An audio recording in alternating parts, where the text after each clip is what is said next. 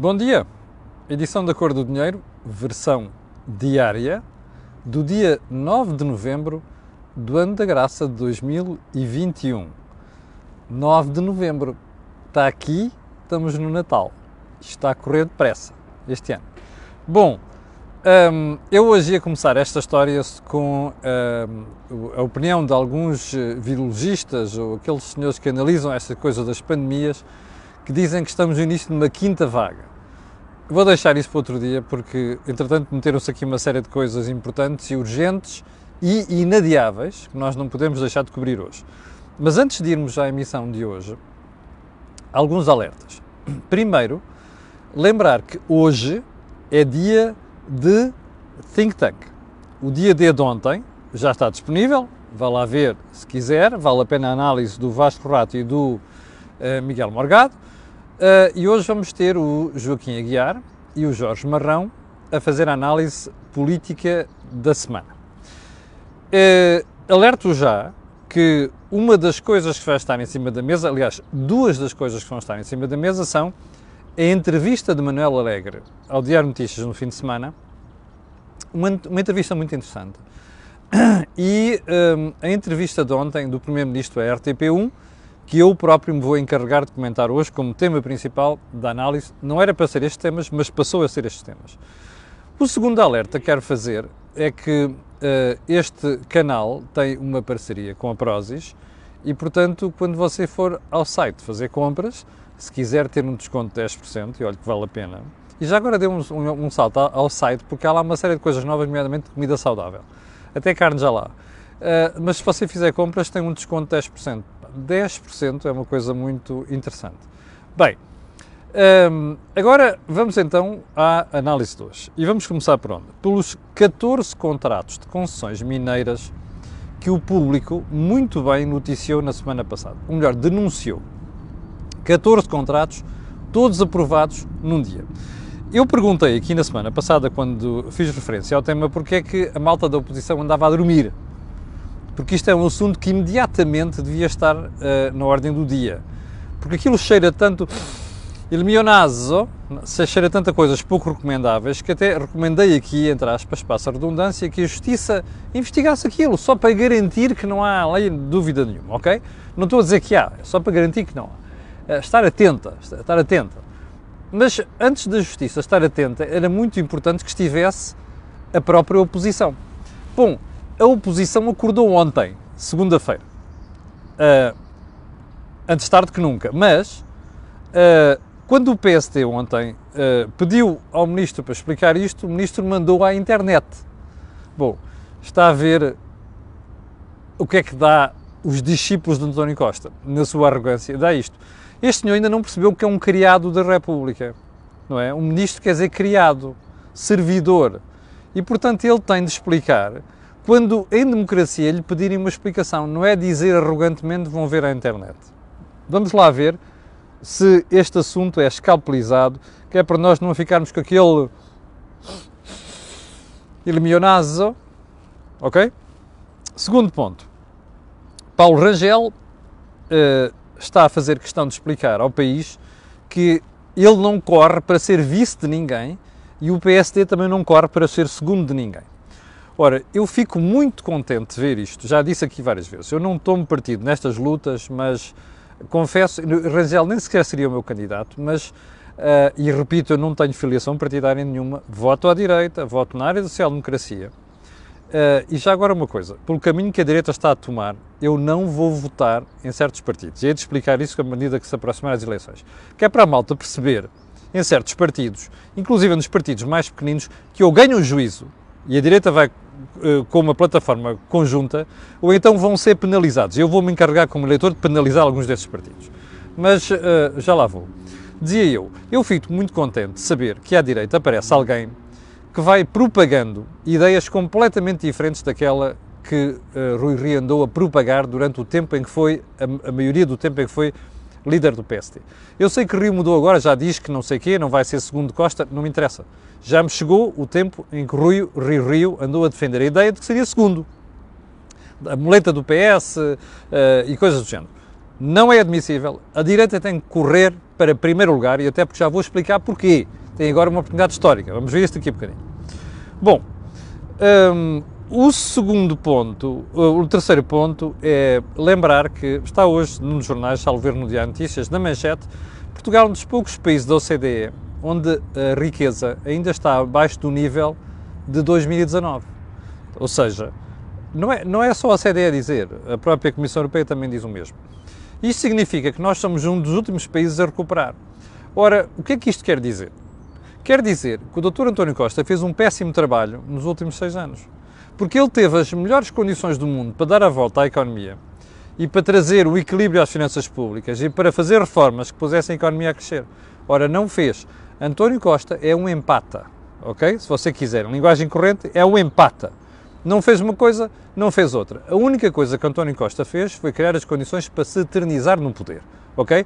E eu espero que isto seja penalizado nas próximas eleições. Bem, vamos lá então para os assuntos principais. Eu não era para ser o assunto hoje, mas passou a ser assunto. Aquela história dos, da rede de tráfico de diamantes, de ouro e, ao que tudo indica, de estupefacientes por parte da missão portuguesa eh, militar que está na República Centro-Africana.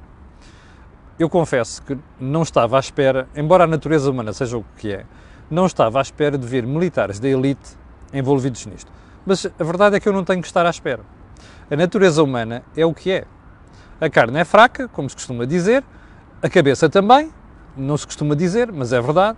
E portanto, quando nos cintilam, às vezes, quando nos acenam assim com umas notinhas, com umas lecas grandes à frente, às vezes a gente perde o juízo.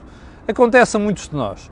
Infelizmente aconteceu a estas pessoas e elas deixaram-se envolver numa teia perigosíssima. Bom, uma teia que constitui crime a vários níveis, uh, que, pelos vistos, estava integrada numa rede mais global. Bom, primeiro ponto que tenho para dizer isto é: eu não faço equivaler o que se passou à instituição militar. Tenho um respeito enorme pela instituição militar e tenho um respeito enorme por uma força de militares chamada comandos. E, portanto, parece que algumas pessoas estão envolvidas aqui. É bom não esquecer que isto não é instituição militar. Isto são uh, titulares momentâneos de cargos numa instituição militar. Ok? Isto não borra o nome dos militares e da instituição militar. Isto suja o nome das pessoas envolvidas. Apenas isso. É grave, é, ainda para mais, tratando-se de militares de elite. E eu espero que este caso vá até às últimas consequências, porque quem estiver envolvido nisto e se ficar provado em tribunal tem de ser severamente punido. Agora, vêm as atenuantes. Primeiro ponto.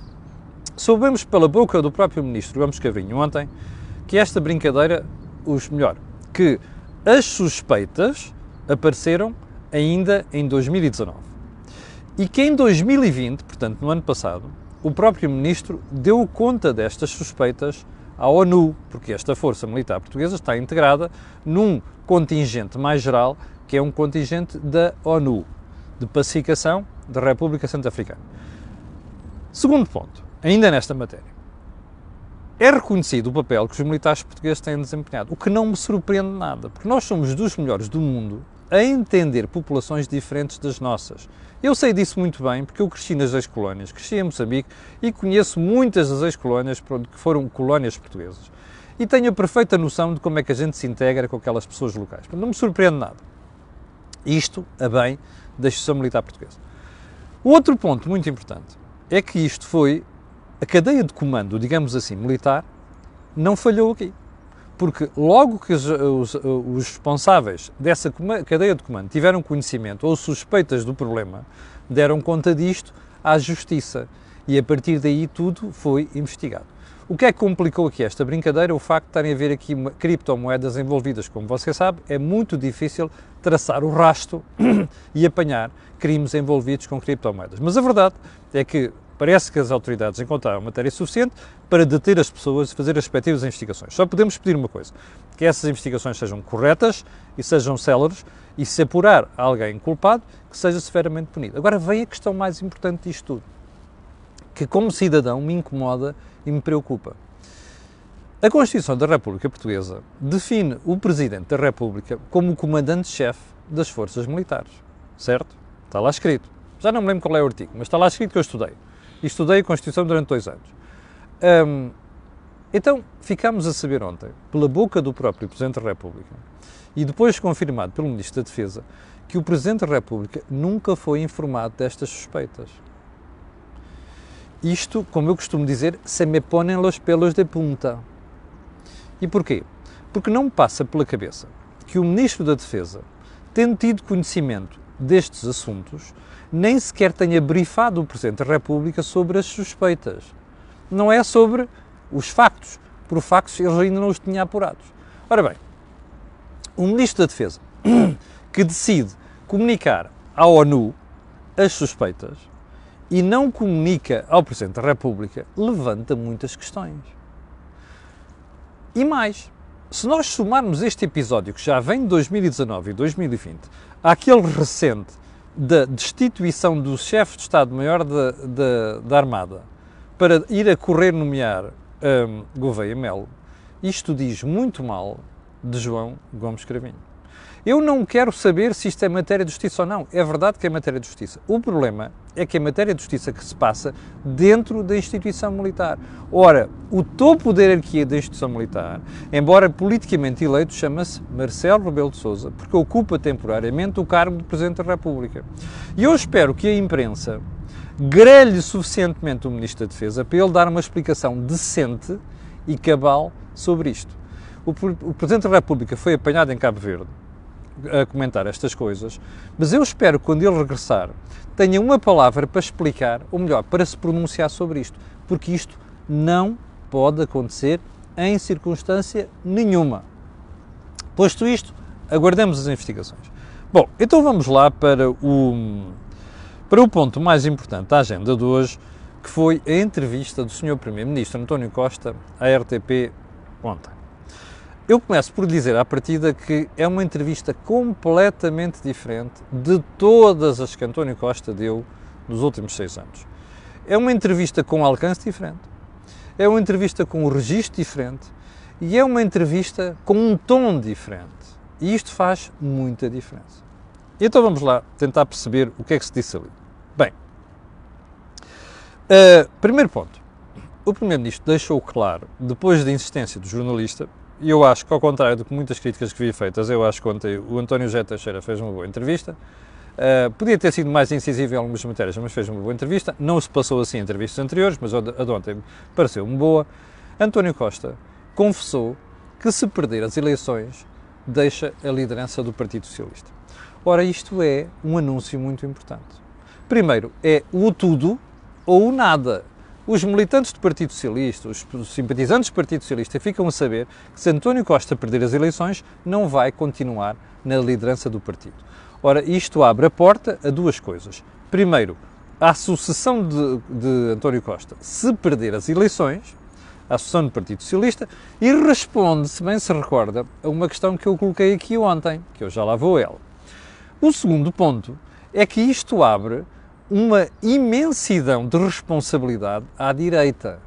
Eu não sei se Rui Rio já percebeu isto, ainda não ouvi falar sobre o assunto, não sei se Paulo Rangel já percebeu isto, embora Paulo Rangel tenha nesse aspecto um faro político diferente do Rui Rio.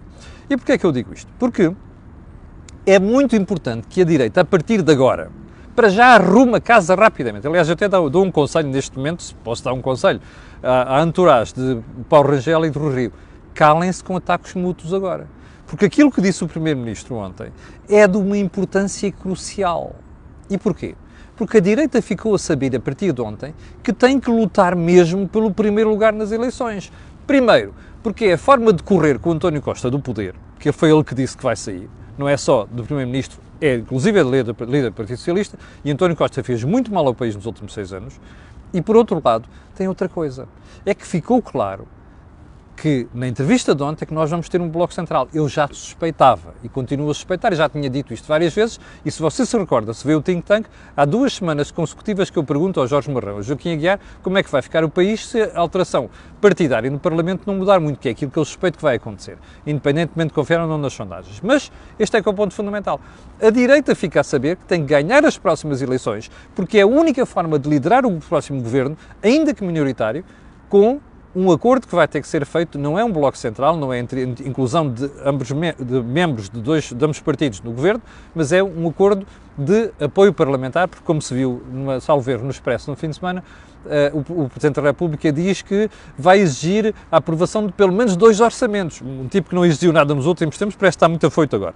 Mas enfim, portanto, esta é a primeira conclusão importante. Na segunda, a segunda conclusão importante, no alcance, no registro, e no tom, é que António Costa veio deixar claro ontem que está disposto a negociar com todos. Diz que, ai sim, podemos negociar com o PCP e o Bloco de Esquerda. Eu achei fantástica aquela declaração de que, ai, ouço as pessoas e tal. Ou houve tanas, é que houve. Mas pronto, isso é outra história. Mas enfim, o problema é que ele agora vai ter que ouvir. Porquê? Porque acabou ele a aliança à esquerda, mas acabou mesmo, como se percebe, as declarações de, de Jerónimo de Souza, de, de, Catarina Martins, o próprio Manuel Alegre, na entrevista que deu ao Diário Notícias, mas o próprio Partido Socialista já percebeu que acabou a geringonça, acabou a aliança à esquerda. Portanto, Costa admite conversas à esquerda, mas muito importante. Uma coisa que não tinha admitido até agora, que é conversar à direita. Já percebeu porque é que é importante o PSD ganhar as próximas eleições? Que é o maior partido da oposição? E eu suspeito que vai haver voto útil no PSD, e há muita gente à, à direita, desde o CDS até uma parte do Chega e uma parte do, da Iniciativa Liberal, vão ter uma surpresa. Eh, porque eu acho que isto vai polarizar o voto no PST. E vamos ver, e vamos, vamos se eu estiver enganado, na altura pedirei desculpa. Mas enfim, este é que é o ponto importante. É que o PST tem aqui a oportunidade de claramente dizer assim, não, nós ganhamos eleições, nós é que vamos liderar este governo. Isso é muito importante. Vamos ver o que é que os, os candidatos do PSD dizem sobre isto nas próximas semanas. Bom, hum, como é que António Costa, voltando a esta questão de estar pronto para negociar direito, como é que António Costa justificou isto? Ah, até 2019 não fazia sentido. Porquê? Porque eu privilegiei a geringonça, ou seja, a aliança à esquerda. Hã? Espera aí. A decisão foi dele, não é? Ah, eu não podia negociar com os outros depois de ter prometido negociar com estes. Who the hell cares? A questão não é essa. A questão é que quem escolheu aquela companhia para se deitar foi António Costa. Não foi a direita que o empurrou para ir dormir com o, PC, com o PCP e o Bloco de Esquerda. Foi ele. Portanto, esta desculpa é estúpida, não é? Bom, e dizer agora, bom, agora como aquilo acabou, eu já me posso virar, virar para outras coisas. Desculpa, desculpa. Assim não. Assim não. Eu, se fosse líder da direita, venderia muito caro esta conversa com António Costa. Porque ele agora tem devido joelhinhos, não é? Dizer porque é que quer negociar com a direita porque dormiu com a esquerda e porque o PSD lhe ofereceu a possibilidade de negociar um governo em 2015, ainda com Passos Coelho. Remember? Eu vou estar atento, vou estar à espera de ver o que é que os líderes da minha área dizem sobre esta matéria. Bom, ainda sobre esta matéria, lá se vai a teoria de que afinal o PS precisa mesmo da direita para governar. Remember? Duas coisas. Primeiro, António Costa disse ao Expresso, há cerca de um ano, há pouco mais de um ano, que no dia em que precisasse do PSD acabava o governo. Depois acabou o governo, este é outro governo, sim senhor, mas não sei se faz sentido neste momento haver um novo governo com a direita. Segundo ponto, parece que Pedro Nuno Santos vai tomar um grande chá, não é? Porque ele é que disse que o PS nunca mais precisaria, precisaria para a direita, para, direita para governar. Salvo erro numa entrevista ao público, já não me lembro quando é que foi, mas foi aqui há dois ou três anos. Portanto, vão engolir isto tudo.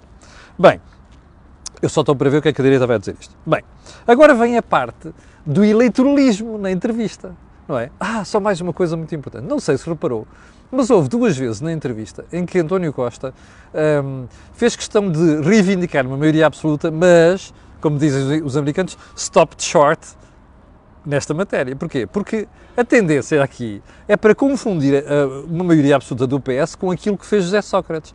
E é verdade, sejamos honestos, Tony Costa não disse ali o nome de José Sócrates, mas toda a gente percebeu qual era a fotografia que estava na parede ao fundo de onde ele estava a ser entrevistado. Era a fotografia, entre aspas, obviamente, não é? aí sentido figurado, de José Sócrates. Isso foi muito importante. Já agora uma coisa, eu espero que não dei maioria ao PS, porque se ele já foi arrogante e já fez o que quis e já condicionou decisões no país e tentou ser um pretor agora, sem maioria, imagina o que é que seria António Costa com uma maioria absoluta. Portanto, espero bem que está, quem está desse lado pense duas vezes. Bem, agora vem a parte das promessas e a parte do eleitoralismo, que a entrevista também teve disto. Porque começaram as perguntas sobre, então, mas quais é que o senhor não, não, não está demitido, o governo mantém as suas funções, o que é que o senhor pode fazer, mesmo depois da dissolução da Assembleia da República? Ah, coisas extraordinárias não, mas coisas ordinárias sim. Coisas extraordinárias. Está o aumento normal das pensões, o aumento dos salários das fun da função pública. Espera aí. Ah, o que é que não pode ser feito? As coisas extraordinárias. Quais são as coisas extraordinárias? Aumento extraordinário das pensões. Bem, então vamos lá ver se a gente se entende. Eu não sei se temos aqui muito tempo já. Que é para, não estamos aqui muito tempo. Eu vou-lhe explicar isto amanhã com mais detalhe, porque esta parte aqui merece uma análise muito concreta. Porque o país vai ser gerido em duodécimos. Bem, Há uma coisa a reter aqui. Como já percebeu, António Costa vai fazer tudo do ponto de vista de despejar dinheiro em cima da economia para poder, uh, para poder ganhar as eleições, nomeadamente apontar a maioria absoluta. Aliás, não sei se reparou, o próprio António Costa reconheceu ontem, uma das perguntas feitas pelo António João Teixeira, que, um, eh, afinal, eh, a questão dos fundos comunitários do PRR não vão ser muito prejudicados pelo facto do governo ir ao fundo. Repare como isto é diferente do que andou a ser dito durante uma série de semanas pelo Sr. Ministro das Finanças, pelo Sr. Ministro dos Negócios Estrangeiros, pelo próprio António Costa. Esta gente não tem vergonha na cara. Bom, mas antes de, eu vou voltar a esta questão dos duodécimos amanhã, porque, e estas promessas estão a ser feitas, que ao contrário do que diz António Costa, eu acho que o Governo não devia fazer aumentos, eh, tanto de pensões como de, de, de salário mínimo, enquanto não houver o orçamento. Repare uma coisa, ele diz assim, ah, eu depois, as outras que não puderem ser feitas, eu depois hei de fazer, se ganhar as eleições, com retroativos. Claramente a, apoio, a apelar ao voto dos reformados e coisas do género. Mas eu vou analisar melhor esta parte amanhã. Mas onde é que eu queria chegar hoje? Eu não sei se você uh, leu a entrevista de Manel Alegre no fim de semana ao Diário Notícias, acho que foi ao Diário Notícias. Manel Alegre diz a uma certa altura que uh, o Partido Socialista tem negociado à esquerda, mas também tem que olhar para a direita. Ah, espera aí, Manuel Alegre dizer olhar para a direita. Manuel Alegre, aquele esquerdista, muito encostado ao PCP, dos mais esquerdistas do PS, do estilo da linha do Pedro Nuno Santos, a dizer estas coisas. Que, que, eu vou-lhe pôr aqui um link de uma entrevista de Manuel Alegre à, à, à TV 24 em 2012, que em plena troika, que o partido dele conseguiu trazer para Portugal, ok? Que é para você comparar o Manel Alegre então com o Manel Alegre dá nesta entrevista ao Diário Notícias. Só um ponto fundamental. O Manel Alegre já percebeu acabou-se a esquerda para o PS. E Manuel Alegre já percebeu que a única forma do PS manter no poder agora é ir buscar o apoio da direita. E este é que é o problema. Não se querem livrar dos taxos. Isto é uma alteração muito importante no discurso do PS no discurso de Manuel Alegre. Aliás, se você ver, for ver, isto está tudo consertado. Porque a opinião de Manuel Alegre no fim de semana é igualzinha a do António Costa ontem.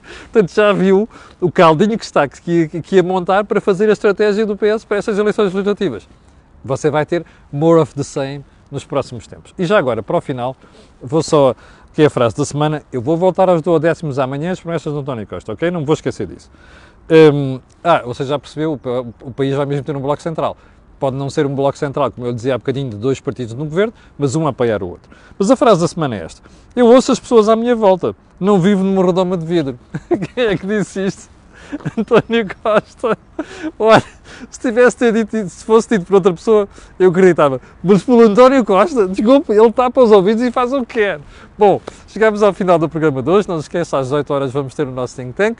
Quanto a nós, voltaremos à conversa amanhã às 8 da manhã. Fique bem, às 8.300 pessoas estão em direto, eu quero agradecer, quero agradecer a vossa paciência e quero pedir aquilo que peço sempre. A estas e outras pessoas que vão vir, colocarem um gosto e fazerem partidas nas redes sociais, já sabe porquê, não sabe? Aquilo que houve aqui, não houve mais sítio nenhum. Obrigado, com licença, e até amanhã às 8 e até hoje às 18 horas.